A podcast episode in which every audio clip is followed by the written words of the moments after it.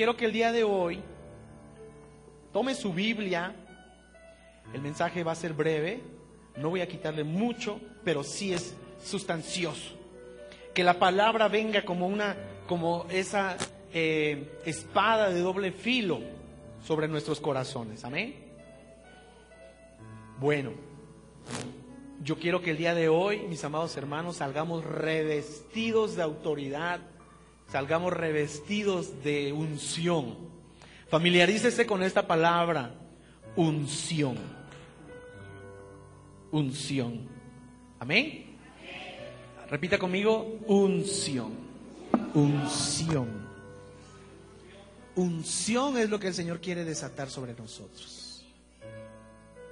Así que vamos a orar y vamos a ponernos en las manos del Señor para que Él nos hable, que no sea un hombre, Señor, no sea pensamiento de hombre, que sea inspiración tuya, Espíritu Santo. Te pido, Señor, que uses mi vida esta mañana, tú lo sabes, Señor. Mi mayor anhelo es poder ser ese vehículo, ese transporte, Señor, ese instrumento, Señor, para traer una palabra tuya, Señor, porque tan solo una, solo una basta, Señor. Solo quiero una palabra para que sacie mi hambre, Señor, para que sacie mis dudas, Señor, para que consueles, para que eh, restituyas, para que me edifiques, Señor. Esta mañana nos presentamos delante de ti nuevamente, rogándote que hables a nuestro espíritu. Abre nuestro entendimiento, Señor. Yo te abro mi corazón y te pido, Padre, que tú obres hoy con poder entre nosotros. Obra con poder. Te lo rogamos, Padre, en el nombre de Jesús. Amén y amén. Puede tomar asiento. Busque conmigo en su Biblia Hebreos 13. Hebreos 13, 8. Este mensaje se titula En este tiempo, ¿cómo seguir a Cristo? Tal vez estamos entrando en un tiempo de modernidad. No es el mismo tiempo que vivían los apóstoles, pero tampoco es el mismo tiempo que vivieron los, los profetas, tampoco es el mismo tiempo que vivieron los patriarcas. Los tiempos van cambiando, los tiempos van, ahora se están haciendo modernos. En el libro de Daniel nos habla de profecías cuando, cuando el tiempo iba a ser moderno, habla de cosas modernas. En la palabra de Dios se habla de los aviones. Ya los habían visto. El Señor todo lo sabe. Él sabe todo lo que viene. Aún nosotros ni siquiera nos imaginamos lo que van a ver tal vez nuestros nietos, si es que no viene todavía el Señor. Ni siquiera sabemos lo que van a ver nuestros bisnietos y nuestras generaciones. Si ahora se nos parece un tiempo moderno, ¿qué nos espera o qué les espera? Amén.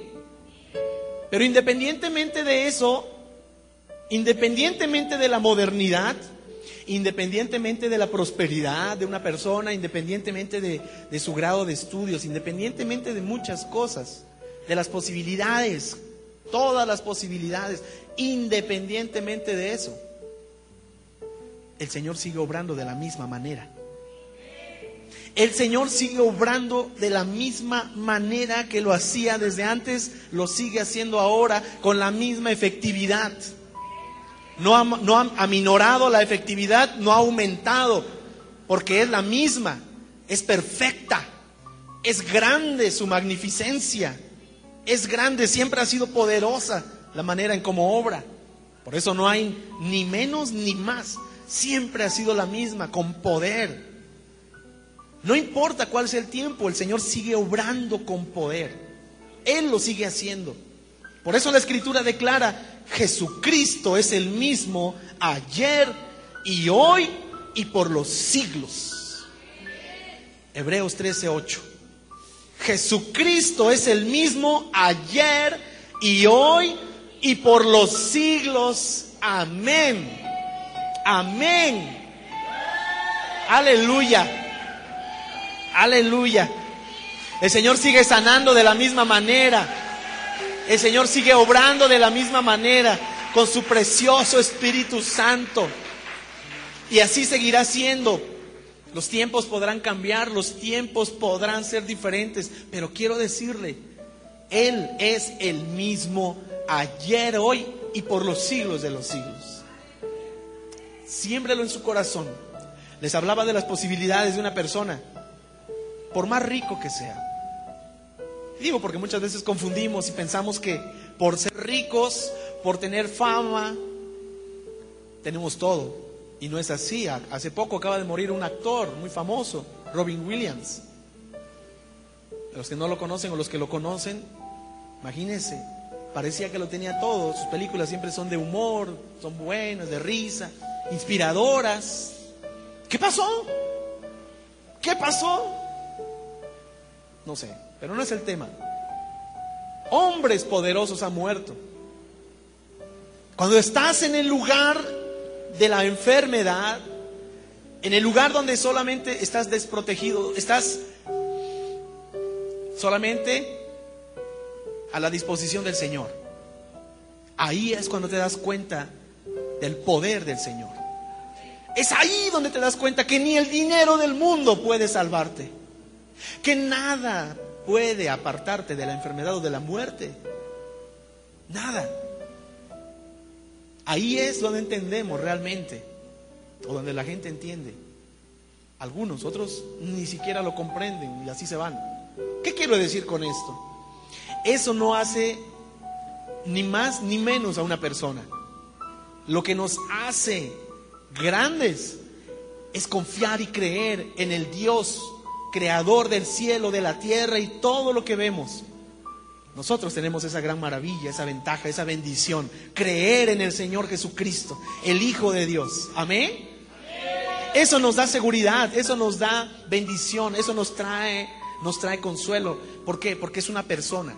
Y si confiamos en Él, dice la palabra de Dios, Hebreos 13:8, Jesucristo es el mismo ayer y hoy y por los siglos. Eso es lo primero. Ese es el principio de nuestra fe. El principio de nuestra fe y eso es lo que tenemos que entender. No importan cuáles sean los cambios que pasen en la tierra, en la humanidad, en nuestras vidas. Él es el mismo y de la misma manera lo amo y lo busco. Porque así mismo Abraham le enseñó a Isaac, Isaac a Jacob y Jacob a los demás y así sucesivamente. Él escogió un pueblo. Él lo escogió a usted, él, él escogió su vida para que usted cambie, cambie.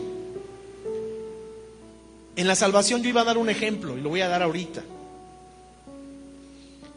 Quiero decirles que una ocasión una predicadora, una, predicadora estaba hablando, eh, era un día del Padre, y ese día vio muchos jovencitos en la alabanza, varones. Y cuando los ve, dice, bueno, yo quiero que pasen todos los papás, todos los papás, vengan para acá, pasen todos los papás atrás de sus hijos, todos, todos, todos, todos, todos, atrás de sus hijos para que, para que eh, eh, hoy, que es Día del Padre, vamos a felicitarlos, vamos a orar por ellos. Pero hubo dos jóvenes, dos jovencitos, dos niños que estaban ahí y se quedaron sin papá, se quedaron ahí y dicen, bueno, vayan a buscar a su papá. Y cuando van los niños y andan ahí, vienen, no, no está. ¿Cómo que no está? A ver, toma el micrófono y háblale, a ver si te escucha. No, no está. En eso la, se queda pensando y dice, bueno, está bien. Pero después, entre semanas, recibe una carta y le dice, le pido perdón porque cuando usted empezó a llamar sentí tanto temor que no quise pasar al frente y como vi que empezaron a pasar para orar, yo no quise y mejor me salí y estuve en el carro. Estuve ahí en el carro por un buen tiempo hasta que terminó el servicio, esperé mi familia cuando nos fuimos iba un silencio total, nadie decía nada. Pero le prometo que el domingo que esté ahí en la iglesia, cuando yo llegue, cuando usted llame, yo voy a pasar. Llegó el momento y dijo, bueno, ¿dónde está el papá de estos jovencitos que la semana pasada no quiso pasar? Quiero que pase al frente. Pasó al frente, recibió al Señor Jesús en su corazón y desde ahí esta, esta predicadora dice, yo vi cómo ellos se graduaron y servían a Dios con todo su corazón, esos dos niños. ¿Qué le quiero decir? Por tomar la decisión de seguir al Señor Jesús, sus vidas cambiaron. Sus vidas cambiaron. Si ese hombre no se hubiera aparecido, hubiera huido, se hubiera ido simplemente, sus hijos, no sé qué hubiera pasado, pero pero lo que sí puedo decir es que separados de Él nada podemos hacer. La mejor decisión es seguir al Señor Jesús. La mejor decisión es tomar la fe, confiar en Él y decir, Señor, hoy confío en ti. ¿Sabe? Usted hoy recibe a Jesús para que sus generaciones sean bendecidas. Tal vez usted diga, yo para qué, no lo necesito. Sí, sí lo necesitas, pero también lo necesita más tu familia, porque dice la palabra de Dios, así como hay maldición para los que aborrecen a Dios, Él castiga hasta la tercera y cuarta generación de los que le aborrecen. Asimismo, aquel que le busca lo galardona, pero también bendice hasta la tercera y cuarta generación de los que le aman. Por eso usted busca a Jesús hoy, para que sus hijos y sus nietos tengan bendición. Es para eso que estamos aquí honrando el nombre de nuestro Dios. Para que Él bendiga nuestras generaciones. Aparte de que nos llevamos galardón nosotros, pero también es para nuestros hijos y los hijos de sus hijos. Nunca lo había pensado, ¿verdad? Para eso buscamos a Jesús. Por eso le decía, el tema del día de hoy es, en este tiempo, ¿cómo seguir a Cristo? Yo quiero decirle, Gálatas 2.20, acompáñeme ahí si puede. Dice la palabra de Dios, con Cristo estoy juntamente crucificado y ya no vivo yo, mas Cristo vive en mí. Y lo que ahora vivo en la carne, lo vivo en la fe del Hijo de Dios, el cual me amó y se entregó a sí mismo por mí. Amén. Quiero que toda la iglesia lo lea, porque esto es por, para cada uno de ustedes, para mí, pero también para ustedes. Dice, con Cristo estoy juntamente crucificado. A ver, a ver, no me han entendido, iglesia. Es que eso tiene que reconocerlo. Cada uno de ustedes tiene que reconocerlo, darle gloria al Señor. Digan, con Cristo estoy juntamente crucificado y ya no vivo yo, mas Cristo vive en mí. Y lo que ahora vivo en la carne, lo vivo en la fe del Hijo de Dios, el cual me amó y se entregó a sí mismo por mí. Amén. Denle un aplauso al Rey de Reyes.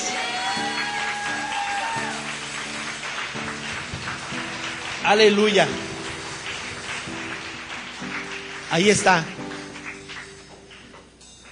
¿Cómo? ¿Cómo puedo hacer que Cristo viva en mí? ¿Cómo?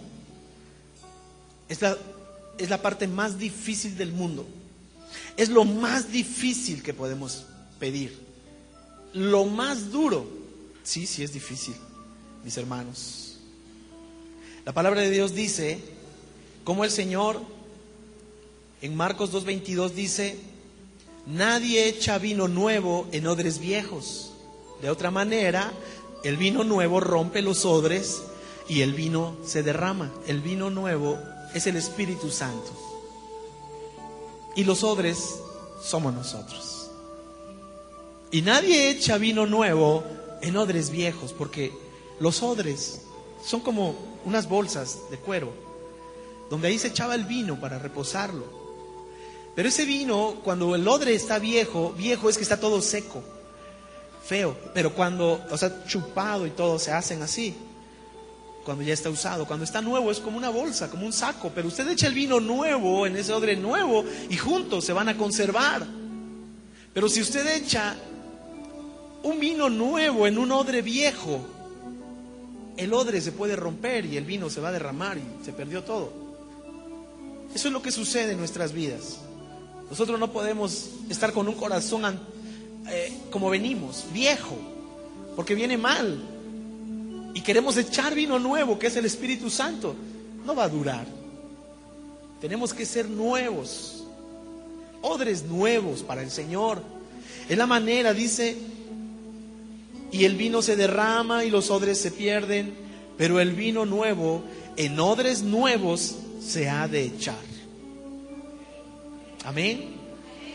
Los fariseos y todos esos líderes religiosos de aquel tiempo, de aquella época, ellos, mis amados hermanos, tenían mucho conocimiento, ellos conocían la ley, Se jactaban de ser muy sabios, y sí lo eran, efectivamente lo eran.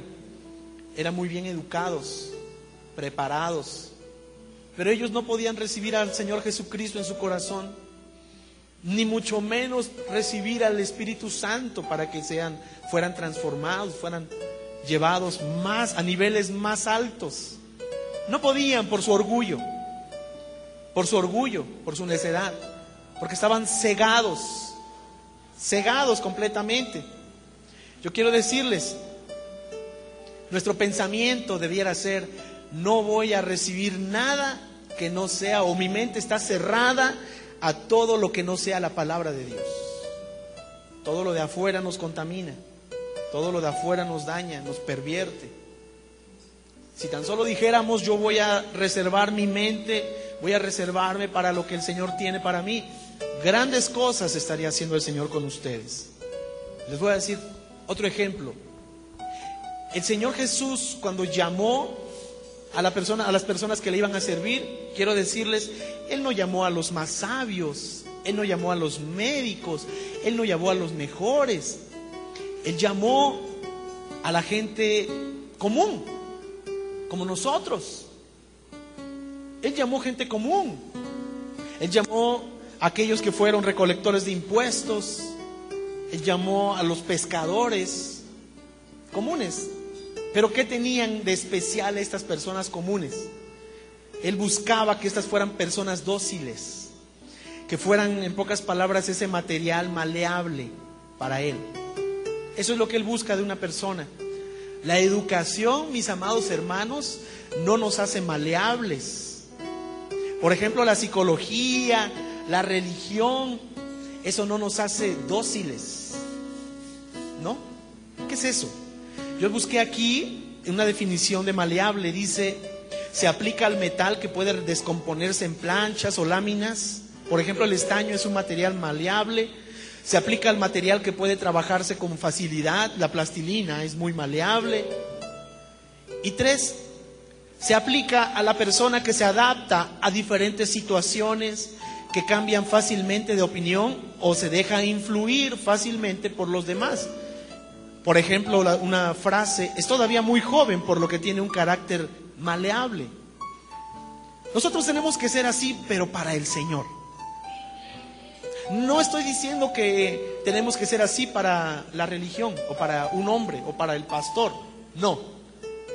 La palabra dócil, tengo dos definiciones, dice que es fácil de educar o dirigir y dos, que obedece o cumple lo que se le manda que es obediente. Tremendo, ¿verdad? A veces decimos, wow, dócil significa eso. En pocas palabras, ser obediente. Él buscaba gente que se dejara influenciar por él y que fuera obediente. Y los consiguió. Estos hombres eran tremendamente dóciles y obedientes. Obedientes, perdón, y maleables. ¿Cuántos así hay en este lugar? ¿Cuántos quiere, cuántos le van a permitir al Señor que Él moldee su carácter, que Él moldee su vida? Es como esa, ese material en las manos del alfarero para que Él haga lo que Él quiera. Yo tengo dos, un ejemplo rápidamente. En una ocasión estaba un, jarrito de barro, de esos como de Amosop, jarritos de barro, y uno de porcelana. Uno, mejor dicho, así más, eh, em, mejor dicho, más, más arreglado, más bonito, más así tipo porcelana. Y el de barro no es despreciar, ¿verdad? Pero estaba más sencillito. Entonces, yo quisiera que usted se imaginara uno y se imaginara otro. ¿Cómo le gustaría ser a usted? ¿El de barro así un poquito rústico? ¿O el que está más decorado, más bonito, más brillo, más con más consistencia? Podemos eh, hacer que uno u otro tenga esas características. El barro lo metemos al fuego, se mete al fuego para que allí alcance el nivel de, de cocción y quede listo. ¿Estamos de acuerdo? Y si estamos en el fuego, a veces nosotros decimos, no, no, no, es la prueba. Y decimos, ya no, ya me cansé, ya sí estoy bien. Bueno, se quedó como uno de barro. Pero si está dispuesto a soportar un poco más, puede alcanzar la belleza del otro. Así pasa en la vida espiritual. Tenemos pruebas y aflicciones, el Señor Jesús lo dijo. ¿Qué tanto está usted dispuesto a soportar? Depende de usted.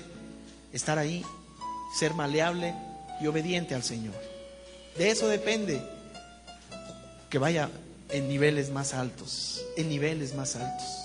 De la obediencia al Señor. Amén. El Señor quiere usarnos, iglesia. Acuérdese de esto. Usted fue llamado para que sea instrumento del Señor. Véame a mí. Así como yo soy instrumento del Señor, yo deseo ser un buen instrumento. Yo creo que ustedes deben estar orando por nosotros para que seamos buenos instrumentos. Porque como está la cabeza, está la iglesia. Así que pidan que la cabeza esté bien para que la iglesia esté bien. Imagínense que la cabeza está toda media zafada, pues ¿cómo va a estar la iglesia? No, Señor, háblale a ese hombre, Señor, tócalo también, Señor. Haz que viva en tu presencia, pídanlo, pídanlo. Haz que el pastor viva en tu presencia. Aleluya. Aleluya. Yo anhelo vivir en su presencia. Quiero decirles, cuando, cuando nosotros dejamos que el Señor nos use, pasan cosas, hay bendiciones. Usted debe, usted debe dejarse usar por el Señor. Pero recuerde, si, si usted que es un odre, es un odre viejo, no va a funcionar. El Señor no va a depositar vino nuevo en un odre viejo. Por eso necesita que usted sea un odre nuevo. Cambie su mente, pídale, renuévame, cámbiame, Señor, restaurame. Hazme un odre nuevo. Hazme un odre nuevo, hazme un odre nuevo. ¿Sí? Y cuando empezamos a cambiar eso, yo empecé a mejorar y empecé a acrecentar nuestra vida espiritual. El Señor nos empezó a usar más y nos va a seguir usando aún más, aún más para que seamos de más bendición. La condición es que, cada día muramos. Nosotros, yo antes de subir, no es jactancia, de verdad, solamente lo quiero comentar antes de subir, yo no puedo subir sin antes no me pongo en las manos del Señor. Sin antes yo decirle, dame tu autorización, tu bendición, tu permiso, Señor, tu respaldo, Señor, porque voy a hablar de ti. Se trata de ti, Señor. Vengo a verte a ti, Señor. Si no lo hago, yo no puedo subir, no puedo subir, en verdad. Yo no, no, se trata nada más de venir, hola hermanos, vamos a cantar. Esto es muy serio. Ustedes ven lo hermoso y todo, pero hay que pagar un precio. Entre más yo quiera servirles, entre más yo quiera ser usado como instrumento para que el Señor bendiga sus vidas, entre más autoridad tenga para que podamos decirle en el nombre del Señor esa enfermedad se va ahora, hay un precio que pagar. Esto no nada más es así. Y es morir a uno mismo. Morir a uno mismo. Morir a muchas cosas. Morir es dejar muchas cosas, gustos. Mi pensamiento, que mi pensamiento esté siempre alineado al tuyo, Señor. No te quiero ofender ni con mi pensamiento, Señor. Hay que pagar un precio. Pero todos estamos llamados para ser usados por el Señor, para ser de bendición para otras personas. Cuando usted empieza a ser usado, yo le ponía el ejemplo apenas a una persona que, vino y me decía, pastor, tengo problemas con mi familia. Y le dije, ya ve por qué conviene estar bien con el Señor, porque cuando estamos bien con el Señor, con toda autoridad, usted le va a poder decir, permíteme orar por ti. Y cuando usted ore por, por su familiar, porque usted es autoridad, cuando usted ore por sus hijos, por su esposo, por su esposa, etcétera, cuando usted ore, lo va, sabe que tiene el respaldo del Señor. Y algo va a pasar. Algo tiene que pasar. ¿Me explico? Y yo le decía, ya ve por qué tenemos que estar bien con el Señor para estos casos. Un día, cuando todo esto apenas empezaba, el Señor nos estaba llamando. Yo terminé un sábado, los sábados pasaba tiempo con el Señor y ese sábado en la tarde llega un hermano bien afligido y dice, Señor, este pastor, quiero que ore por mí, tengo un problema. Y serio el problema. La verdad era hasta de liberación. Y yo me quedé así, dije, y, me quedé pensando y dije, ¿y qué si yo no hubiera estado con el Señor? Yo pensé. Y después le dije a mi esposa, imagínate, si yo no hubiera estado con el Señor ese rato y sabía que contaba con su respaldo, hubo bendición, pero eso me hizo pensar y dije, el ministerio, esto es bien, esto es bien serio. ¿Qué tal si llega otro mañana o pasado, qué sé yo cuándo? Eso significa que todos los días tengo que estar bien. Dije, esto es bien serio. Todos los días tengo que estar bien. Yo no sé cuándo nos hable un hermano, pastor, pasó esto. Pues ahí vamos. ¿Sí me estoy dando a entender? Y yo me di cuenta de la seriedad y decidí pagar el precio. Decidí morir a, nos, a mí. Morir a mí, como dice el apóstol Pablo, morir a mí y empezar a vivir en Él. Eso es lo que tenemos que hacer. Si usted quiere ser usado por el Señor, así pasa. Con este ejemplo voy a terminar. Abraham, mis amados hermanos. Abraham, mire, cuando Abraham, cuando el Señor le dijo acerca de que sacrificara a su hijo Isaac, Abraham lo amaba con todo su corazón, será su único hijo, el hijo de su vejez. Cien años para que pudiera venir el, el hijo de la promesa. Cien años. Lo vio crecer, ya imagínense las fiestas y todo, más que son refiesteros fiestas y fiestas celebrando el nacimiento de su hijo. Él pensó que toda su riqueza, todo lo que le había bendecido el Señor, se le iba a quedar a su siervo. Dijo, se lo tendré que dejar a este siervo Damaseno, Eliezer. Y el Señor sabía que no. Pero cuando nació ya era diferente. Decía, wow, ya nació mi heredero, ya nació mi hijo. Bueno, y el Señor le dice, entrégame a tu hijo. ¿Quién cree que en ese momento, en esa mañana, en aquel monte, cuando subieron los dos solitos, la muerte de quién estaba pidiendo el Señor? ¿La muerte de Isaac o la muerte de Abraham? Era la muerte de Abraham. Porque él tenía que renunciar a su hijo, al amor que le tenía a su hijo todos sus sueños, todo su anhelo, todo. Tenía que renunciar a él, decir, se acabó todo, se acabó. Él tenía que renunciar a su hijo.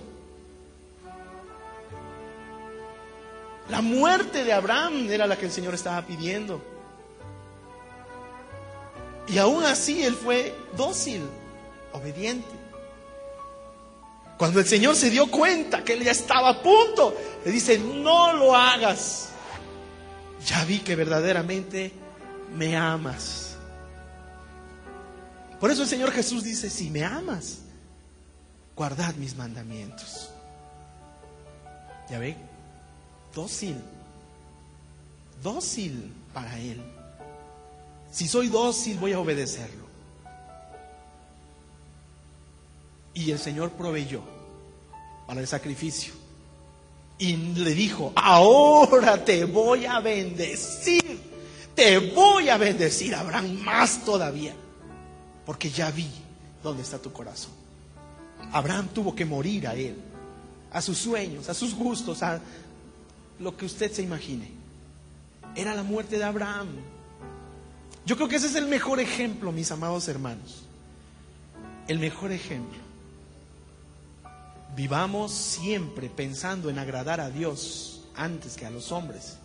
Y si usted esta mañana dice, Señor, yo voy a morir a mí y quiero que tú seas, pon tu corazón en mi corazón. Póngase de pie, vamos a orar y vamos a pedirle al Señor. Y decirle, Señor, yo no sé qué, tan, qué tanto usted quiera comprometerse con Él, no lo sé. Pero si hay alguien dispuesto, pase al frente y el altar está abierto. Abrimos el altar, Señor, para que tú recibas y tomes en cuenta las decisiones de las personas, Padre Santo, de los fieles, de los que hoy hablaste a su corazón, de los que hoy toman una decisión, Señor, en cuanto a ti. Mi casa y yo serviremos a ti, Señor. En cuanto a ti, Señor. Dice el apóstol Pablo, ya no vivo yo, sino ahora Cristo vive en mí. Quiero ser ese odre, Señor. Quiero ser ese odre nuevo. Perdóname mis ofensas esta mañana, perdona mis ofensas, perdona, perdona que no he sabido ser fiel, no he sido fiel, no he sido buen hijo. Hoy me arrepiento, Padre Santo. Por favor te ruego que hagas de mí un odre nuevo, nuevo, Señor. La palabra de Dios dice que las cosas viejas pasaron, he aquí, ahora son hechas nuevas. Dame la oportunidad, Señor. Dame la oportunidad hoy de ser un odre nuevo. Renueva mi vida, renuévame, Señor, renuévame y permite que hoy mi vida sea diferente, Señor, pues tú, Señor, tú levantas al cansado, al afligido, al abatido. Tú cambias, Señor, tú nos fortaleces. Tú nos fortaleces, Señor, y esta mañana, hoy nos presentamos delante de ti tomando decisiones firmes, tomando decisiones radicales, Señor. Hay muchas cosas a las que tengo que morir, pero no me importa. Esa es la manera en como ahora venimos a ti. Tú no obligas a nadie, Señor. No te busco porque me obliguen. No te obedezco porque sea a fuerza. Te obedezco porque te amo. Te hago tu obra porque te amo, Señor porque estoy agradecido contigo, Padre, por todo lo que has hecho por mí, por mi casa, por mis hijos, aún por lo que harás. Pues ahora entiendo que esta bendición es para mis hijos, para los hijos de mis hijos, Señor. Te pido, Padre Santo, para que hoy bendigas mi vida, Señor. Porque a los que tienen, esperan, tú das fuerzas, tú das nuevas fuerzas, Señor. Nuevas fuerzas. Señor, en el nombre de Jesús. En el nombre de Jesús. Vamos a adorar al Señor y decirle a los que en ti esperan, Señor, nuevas fuerzas. Yo pido hoy nuevas fuerzas, Señor. Y como Abraham, hoy renuncio a mis sueños. Me pongo primero en los tuyos. Eso no quiere decir que tú me quieras ver aplastado, sin sueños. No. Muero a los míos para que se vivifiquen los tuyos en mi vida. Porque tus pensamientos son mayores que los míos, Señor. Mis pensamientos son limitados, mis sueños son limitados, pero tú que me conoces, tú sí sabes hasta dónde me vas a llevar. Ahí quiero ir, donde tú sabes, Señor, donde tú sabes a esos pastos verdes que prometiste. Ahí quiero estar, Señor, en el nombre de Jesús.